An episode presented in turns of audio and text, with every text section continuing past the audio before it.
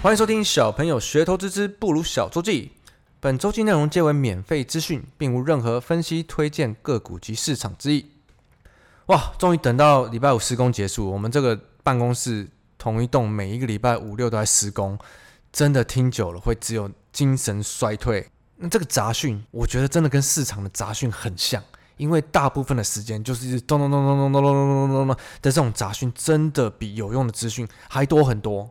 那一样，我们周记就是来分享我自己这礼拜接受什么资讯，有什么我觉得是杂讯，有什么我觉得接下来我会继续去留意、去去担心的。那很快的，好不容易等到五点多时空结束了，跟大家分享一下，这礼拜似乎发生了很多事情啊，可是好像也是杂讯居多。我们先从一样世界的经济指标原油开始看好了，原油这礼拜是创新高的，现在目前来到七十三点四点五左右。这是创了一段时间以来新高哦。那这礼拜是涨两帕多。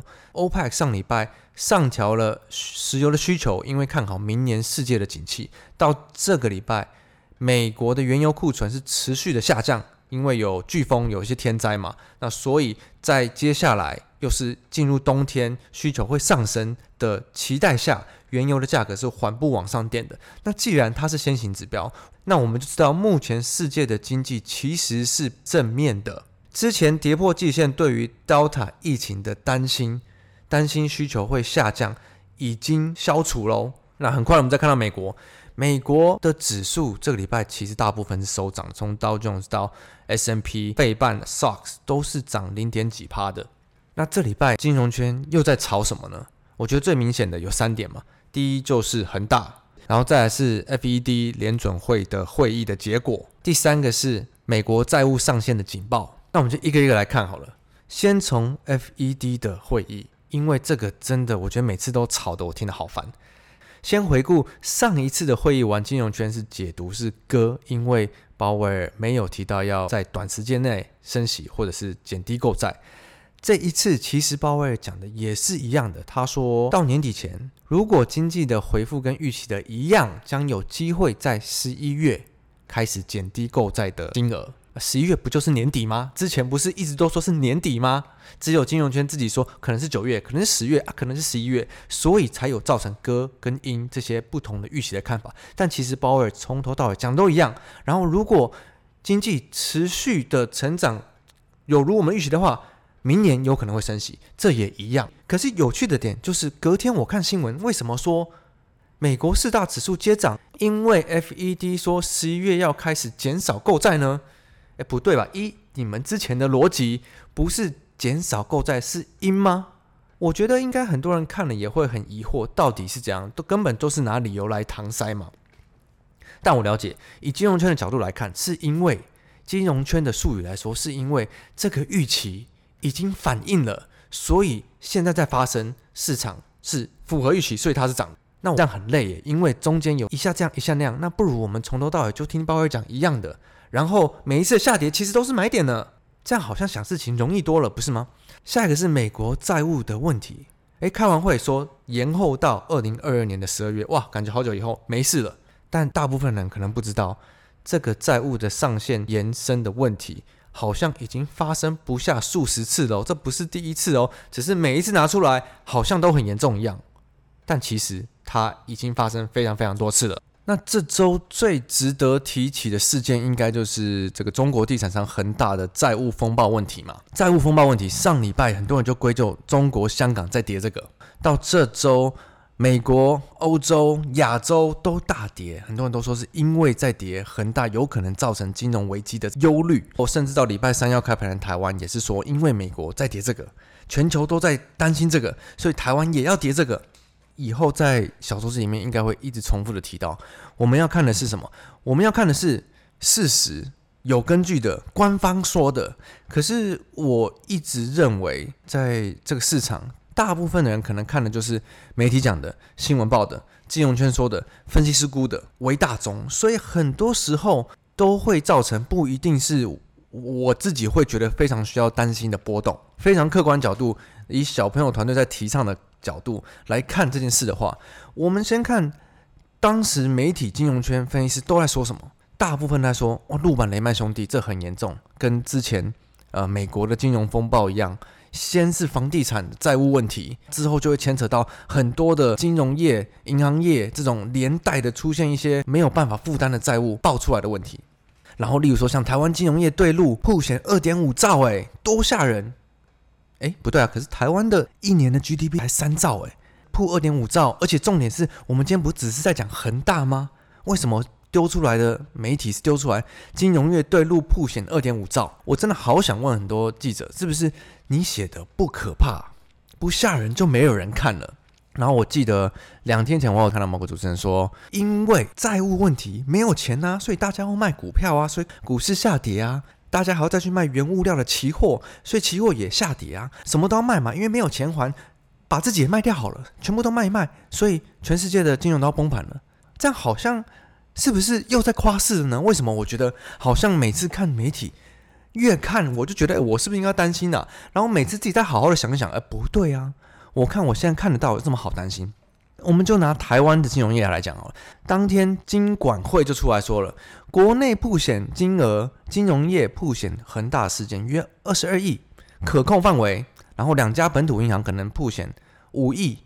然后另外的几十档四好像四十几档国内基金啊，四十几档国外基金，隆中包一包，曝险规模大概十七亿。诶，怎么好像跟你新闻这些报的都差这么多啊？好，那我们再来客观的看，每一家金控的每年获利大约在六百亿到一千四百亿左右。那这个曝险程度是不是根本微乎其微呢？很容易的一家金控就可以把它的获利把它 cover 回来了嘛？所以，以台湾的金融业角度来看，好像根本没什么啊。可是，你看当天礼拜三开盘以后，金融股跌得跟什么一样，大家根本都没有来 care。这就证明什么？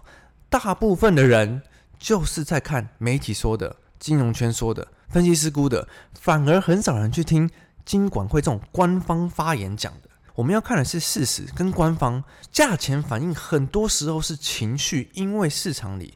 大部分的人都不会去看根据跟事实，而是听渲染出来的东西嘛。全球市场是跌一天嘛，然后第二、第三天，你看越来越多官方说法跟事实开始公布出来了。从中国央行也出来说，近期透过他们要逆回购，反正总总而言之就是他们要对市场注资人民币九百亿元左右，那这会缓和市场情绪。还息的部分，恒大也还出来，所以市场缓解。哎，不对，那你之前我们到底在担心什么？我觉得媒体好像金融圈还在吵说中国政府救恒大还是不救恒大？如果救了，他们会怎样？如果不救会怎么样？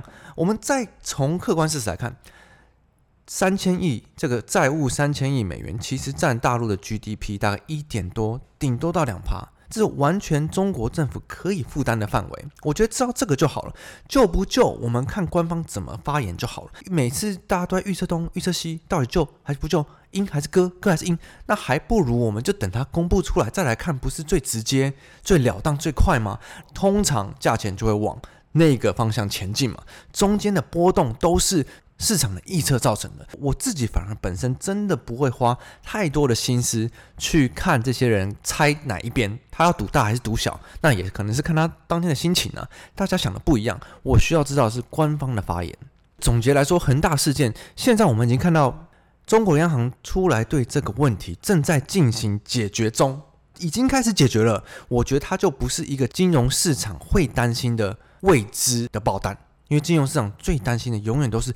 不知道怎么解决的，不知道怎么办，没有一个实际的对策跟实际的概念，它会多严重多惨？以这个角度来说，嗯，目前看起来恒大好像没有，除非除非他之后再爆出什么大家不知道的东西。但是以目前来看，似乎并不是我需要继续担心的东西。我真的好像花太多时间讲恒大了。重点就是，如果他没有再发生更多未爆弹的话，我本身不会花更多的时间去关心这个议题。那我们再看回来亚洲，其实日本、韩国，我觉得这礼拜没什么太大的动静。然后中国香港，香港是唯一这礼拜有持续弱势的。其实这个礼拜还是跌两趴多，但一样，香港中国的问题还是主要是在党政府对企业的态度。如果持续秉持着让市场会有对于企业获利缩水的疑虑的话，相对的，我觉得市场可能还是会比较维持于弱势。最后我们看回台湾台股好了，台股这边只有开盘三天，一样的是量缩的格局。每天就是两千五百亿左右。就算是礼拜三跟着下跌，量还是明显的放不太出来。量缩盘已经成为一个常态。那一样，两种玩家，呃，短线交易者跟法人，尤尤其是国内法人琢磨的股票，在这段时间明显的是相对的比较有动能。短线交易者琢磨的很多，就比较不一定有本质嘛。你看，像只要有题材，或是甚至没有题材，你有动能，大家都会去参与，因为可以选择的标的相对于量多的盘相对比较少，所以只要有量，短线交易者都会去参与。那另一边呢，就是法人，大部分其实可能是国内投信看好的。一部分是有业绩的，另一部分可能就他们预期接下来会好的，所以我们现在看数字是看不清楚。那比较明显的族群就有 PCB 上游啊，像 CCL、通博基板这几家，其实从六七八月我看数字月营收都是蛮强劲的。另外，它就像原物料上游、塑胶的，不管是小的还大的，其实也相对在盘面都还是蛮强的。看到礼拜五又有一些相对是比较有素质的股票开始反弹、开始动，那这个可不可以延续，就会是我下礼拜主要观察的目标。因为量缩盘，现在一天可能你成交个一百多亿以上的股票，没有办法超过很多档。如果有共识的绩优股要涨的话，它的量一定要出来，它才涨得动。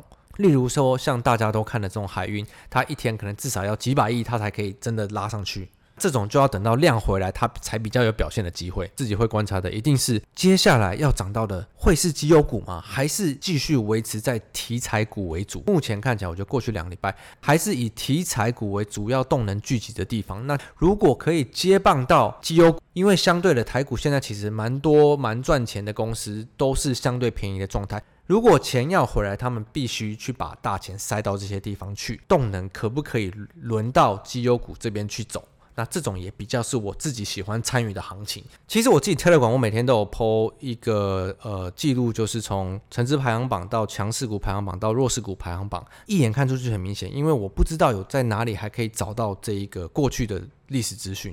我们光看过去的一周六七天，都是每天。